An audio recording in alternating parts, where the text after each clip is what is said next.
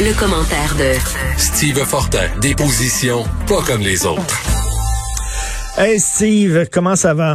Hey, ça va, ça va. Je vais te demander ça comme ça, Richard. Tu sais écouté la game des Canadiens hier? Pas en tout.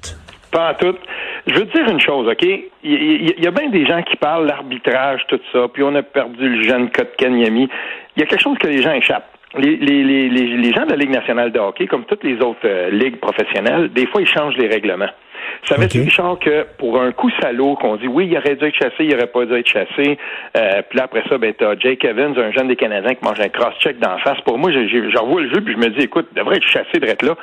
Cette année, euh, un changement de règlement qui est tout nouveau depuis qu'on a recommencé. Les arbitres ont le droit d'aller regarder la reprise vidéo d'un coup salaud puis d'éjecter le joueur ou pas. Ah oui. Euh, si jamais on voit des coups salauds, parce que pour moi, là, qui, qui a joué au hockey longtemps puis à un assez haut niveau, ça va toujours être une ligue de garage à la Ligue nationale si un jour ils sont pas capables, un, d'enrayer les bagarres, ça, ça s'en vient, c'est presque fait, puis deuxièmement, les coups salauds. Et n'oublions pas, puis je le dis aux gens qui nous écoutent, la Ligue nationale de hockey, maintenant, les arbitres sont capables de regarder dans certaines circonstances des coups salauds.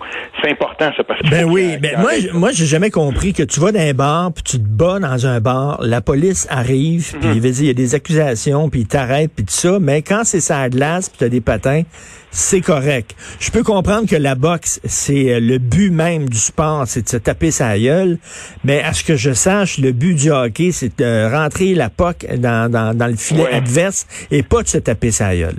Ben, en tout cas, à un autre moment, je reviendrai là-dessus, mais je peux au moins dire que les bagarres, c'est de plus en plus, il y en a presque plus. Puis ça, c'est un pas dans la bonne direction parce que les coups à la tête, là, que ce soit un cross-check d'en face ou un coup de poing d'en face, ça n'a pas sa place dans Mais tu sais ce qu'on dit, il y a personne qui va aux toilettes quand il y a une bagarre au Centre Bell. Tout le monde reste là et la regarde. Là. Oui, c'est vrai, mais il y en a de moins en moins, puis le hockey n'est pas moins populaire à TV pour autant. Tout à fait. Bon, écoute, la, la prorogation imposée par Justin Trudeau, euh, il nous prend-tu vraiment pour des valises, là? On a-tu une poignée dans le dos, nous autres, là? Ah, écoute, c'était pénible. J'essayais de le voir renchérir. Premièrement, quand son ministre Morneau a fait sa conférence de presse, puis il a dit oui, mais je me représentais pas, tout ça. Unanimement, même les plus ceux qu'on suspecte d'être les plus libéraux dans le Canada anglais parmi les commentateurs politiques ont dit non, non, c'est écoutez, là, ça n'a pas de bon sens. Quand Justin Trudeau a fait un genre, on dit en anglais double down, quand il a renchéri là-dessus, puis il a dit Moi, mais comme ça représente, il n'y a personne qui croit ça. Mais il y a une affaire.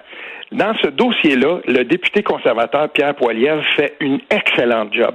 Puis je veux souligner son travail parce qu'à un moment donné, en anglais, sa conférence de presse, quand il a réagi à ça, puis qu'on a remis les documents, puis tout ça, puis il s'est mis à sortir les pages complètement caviardées. On le sait dans le journal aujourd'hui, nous, on publie un dossier où on revient là-dessus. Mais il y a tellement d'informations qui manquent, puis je veux parler d'imputabilité parce que on le sait, quand il y a eu les scandales éthiques ici du Parti libéral et tout ça, mmh. il y a eu des documents caviardés. Et, et ça, là, à un moment donné, l'imputabilité, là, on a besoin de, de, de renchérir, on a besoin d'améliorer, de tout faire pour que les gouvernements soient imputables. Écoute, je sais, je, fais une parenthèse. Il y a des documents qui cavardés concernant We Charity. Là, on parle pas de documents qui parlent de la sécurité du pays. Là, on parle pas de documents top secret où on parle de contre-espionnage puis tout ça. Là, on parle d'un contrat qui a été donné à un Comment ça se fait que c'est cavardé? On vit où? En Corée du Nord, Christy? C'est hallucinant parce que c'est de l'argent public. C'est nous, c'est notre argent. Et là, Justin Trudeau est capable de dire, je mets la clé dans le Parlement, on va reprendre comme prévu, mais ça me tente plus. Toi, là, Richard, là, demain matin, je sais pas, ça te tente plus, tu te présentes plus à la radio, puis moi, on marde, je vais revenir, moi, euh, prochaine saison, puis tout ça. Si tu, ou n'importe qui qui a un job qui décide, moi, là, j'ai pas le goût à matin, euh, je chauffe une pépine, ben, je rentre plus, ça me tente plus, puis, euh, garde, j'aime pas ce contrat-là, je reviendrai plus tard. Il y a des maudites bonnes chances que même qu'il revienne, son siège sera plus là. Justin Trudeau a tiré un plug là-dessus. Les documents sont tout caviardés. Il fait tout pour être capable de s'extirper de ça. Ben, ben je vais te dire une chose, ça passera pas comme du beurre dans le poêle, tout ça. Peut-être qu'il va survivre, qu'il va survivre cet automne. Mais moi, j'aime bien l'analyse de Joël Denis Bellavance, euh, courriériste parlementaire à Ottawa. Et quand il dit, on va s'en voir au printemps, ben, c'est quoi? Peut-être qu'il va survivre jusqu'au printemps. Écoute, écoute, écoute, hier, je parlais, hier, je parlais de Mario Dumont. Puis mm. Mario Dumont me disait, dans cinq semaines, on va l'avoir oublié. Je dis, vraiment, Mario, tu penses? Je dis, regarde ça? Mm. Il dit, est bright quand même, euh, Justin. Il dit, je pense qu'il va gagner son pari. Dans cinq semaines, on va être ailleurs. Cinq semaines, c'est une éternité en politique, puis on n'en parlera plus. Je suis pas sûr, moi. Non, moi je, suis respectueusement en désaccord avec Mario parce que euh, l'opposition a toutes les raisons de faire durer ça. Puis il y a une autre affaire aussi qui va faire durer ça dans le temps, c'est que il est un peu pogné Justin Trudeau parce que même s'il passe, mettons que les, les, les partis d'opposition, moi je pense pas qu'ils vont le faire tomber à l'automne, mais s'ils attendent au printemps, ben tant mieux, ils vont avoir le rapport du commissaire à l'éthique Mario Dion qui va tomber. Puis quand on va savoir, quand on va en savoir plus, quand lui va laisser tomber son rapport, parce que j'imagine que les documents qu'on remet au commissaire à l'éthique sont pas caviardés ceux-là on sait bien qu'ils ne sont pas. Fait que là, ben, rendu là, je veux dire, on verra qu'est-ce qui va se passer parce que le commissaire à l'éthique, lui, euh, on veut de lui qu'il soit totalement au-dessus de toute partisanerie. Et jusqu'à maintenant, au fédéral, le commissaire à l'éthique, quand même, euh, on se souvient dans le scandale des commandites, ça fait très, très mal au Parti libéral. Moi, je m'attends à ce que ce rapport-là soit pas complaisant.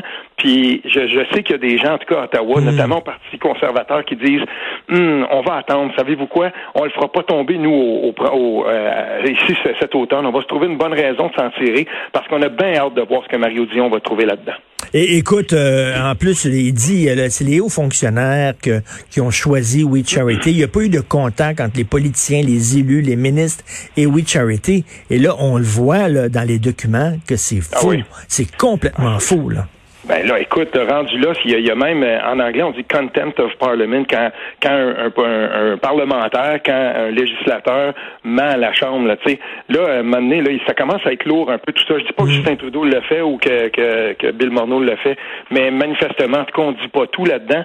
Puis il est temps qu'on aille un peu plus loin. Puis du point de vue des langues officielles aussi, la professeure Stéphanie Chouinard euh, qui, qui faisait remarquer que euh, dans ce contrat-là, il n'y a rien absolument rien qui avait été fait pour que le, ce programme-là se rende jusqu'au Québec. Ça a l'air que la deuxième langue officielle, c'était pas très, très important. Puis il n'y a mm. personne non plus aux langues officielles au fédéral qui, qui a vu ça passer. Fait que ce programme-là avait été mis en place, puis tu avais 20 22% de la population qui, qui, qui, qui était tout simplement même pas inclus là-dedans pour une affaire qui pourrait monter jusqu'à presque trois quarts d'un milliard. Là, fait que euh, moi là-dedans, là, ça, y a, y a, il faut aller beaucoup plus loin.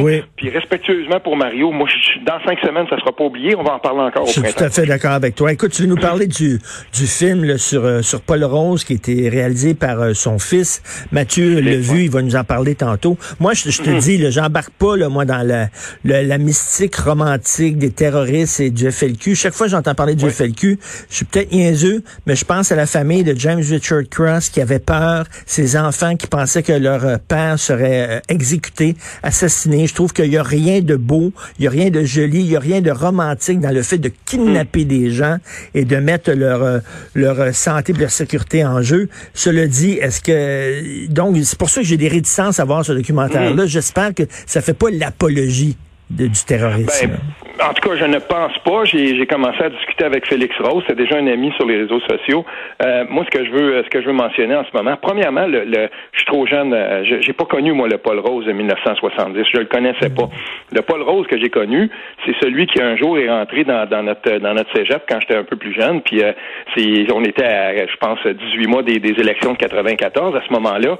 Puis euh, je l'ai vu entrer avec Jacques Rose, avec d'autres, avec une autre personne.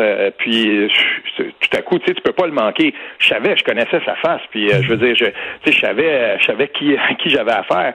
Mais moi, le Paul Rose que j'ai connu, c'est un Paul Rose militant. C'est celui qui était dans le NPD Québec à l'époque, qui hmm. était dans un parti de gauche. Puis je veux te raconter une anecdote.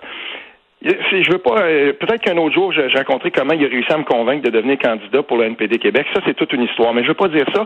Je veux parler d'un matin où euh, j'avais j'avais accepté, j'étais candidat, je pars de l'Outaouais, je m'en viens dans la grande ville. C'était toujours dans ce temps-là, c'était toujours comme euh, c'était loin pour moi Montréal. J'arrive à Montréal, puis on se trouve quelques autres candidats. On est une trentaine. On se trouve en dessous du pont Jacques Cartier. Puis le NPD Québec fait une conférence de presse. Puis bien entendu, on va parler des, des, des droits des plus démunis, puis tout ça. Puis il y avait le logement social qui était là-dedans. Puis avait aussi le droit de la communauté euh, gay qui, qui, qui était. On, on, tournait autour de ça on est derrière, Paul Rose est là, puis il fait son discours, puis euh, tu sais, il, explique exactement qu'est-ce que qu'est-ce qu'il revendique, puis euh, nous on est là. Euh, fait à noter aussi, il y avait un, il y avait le député André Boulris du PQ qui était là, qui était lui-même gay et qui était le député de, de, de, ce comté-là. Mm-hmm. Mais en tout cas, là on est là, puis je, l'écoutais parler, puis on sait, hein, les journalistes qui étaient devant, ils écoutaient puis tout ça. Mais quand c'était le temps de répondre aux questions, bien entendu, on revenait moins sur ce qu'il avait à proposer que sur le passé de l'homme il, il était là, mais il répondait pas, il déviait les questions, puis il voulait vraiment parler de son programme et tout ça. Puis quand ça a été tout fini, que tout le monde est parti, j'avais une bonne relation depuis à ce moment-là, depuis plusieurs mois avec euh, Paul Rose. On est allé, on a marché jusqu'au carré Saint-Louis. Je suis allé m'asseoir avec lui. Puis il m'avait, il m'avait expliqué exactement pourquoi il était, c'était important pour lui. Moi, je lui ai dit, écoute, tu, continues à chaque fois. On avait fait une conférence de presse, nous, euh, au Cégep de Gatineau à l'époque, puis il était là. Bien entendu que les journalistes qui s'étaient présentés, il était pas là pour voir qu'est-ce que Steve Fortin avait à, à proposer. Je veux dire, c'était, c'était, illusoire. Non, il était là pour y poser toujours les mêmes questions. Mais là, je l'avais vu plusieurs fois.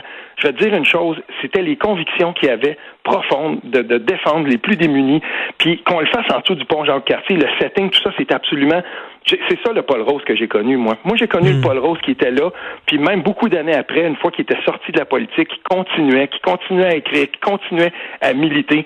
Et dans le film euh, de Félix Rose, moi, c'est ce Paul Rose-là, moi, que, dont je vais me rappeler.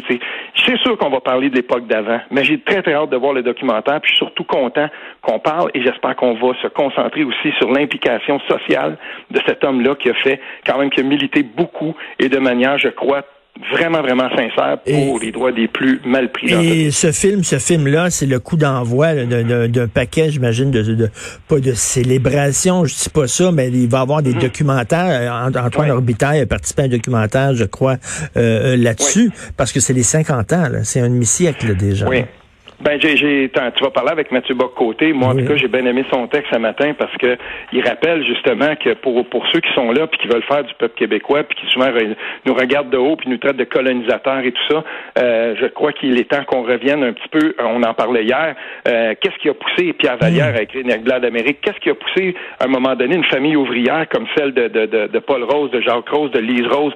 Qu'est-ce qui a poussé tant de gens à cette époque-là, à un moment donné, qui vivaient justement à, je, je, à des grosses usines de Montréal, puis qui s'en sortaient jamais, puis qui voyaient leurs parents qui étaient usés à corde par ces usines-là. Hmm. Euh, je veux dire, tu sais, on, vient, on n'est pas si loin, on est contemporain de ça. Ça, c'est le, ça, c'est la génération de mes parents, puis des tiens aussi, j'imagine, Richard. Ben, tout à fait, tout à fait. Moi, je viens de Verdun, je viens d'un milieu euh, très modeste, ouvrier. Mon père travaillait dans une shop. Euh, c'est vraiment, c'est ce milieu-là aussi.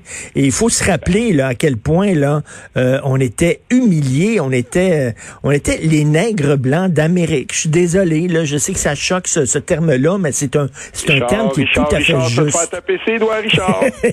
hey, Steve, euh, Steve, tu vas regarder le documentaire, puis on s'en reparlera aussi. Là. Je veux absolument que tu me dises. Euh, je veux terminer en disant ceci. Si vous aimez la, si vous aimez la poésie, là, je sais que c'est tout, c'est fait peut-être un, peu amateur et tout ça, là, mais allez voir le documentaire Ton père est un bum. Ça n'a pas rapport avec Paul Rose, ça a rapport avec Denis Vanier. Je l'ai réécouté hmm. hier. Allez voir ce que c'était être justement dans le Longueuil ouvrier, puis qu'est-ce que comment un, poète comme ça se développe et, devient justement presque un poète anarchiste. Allez voir ça. Ben oui, tout un personnage, Denis Vanier. Merci beaucoup, Steve. Merci, salut. salut. Martino, ne ratez plus rien.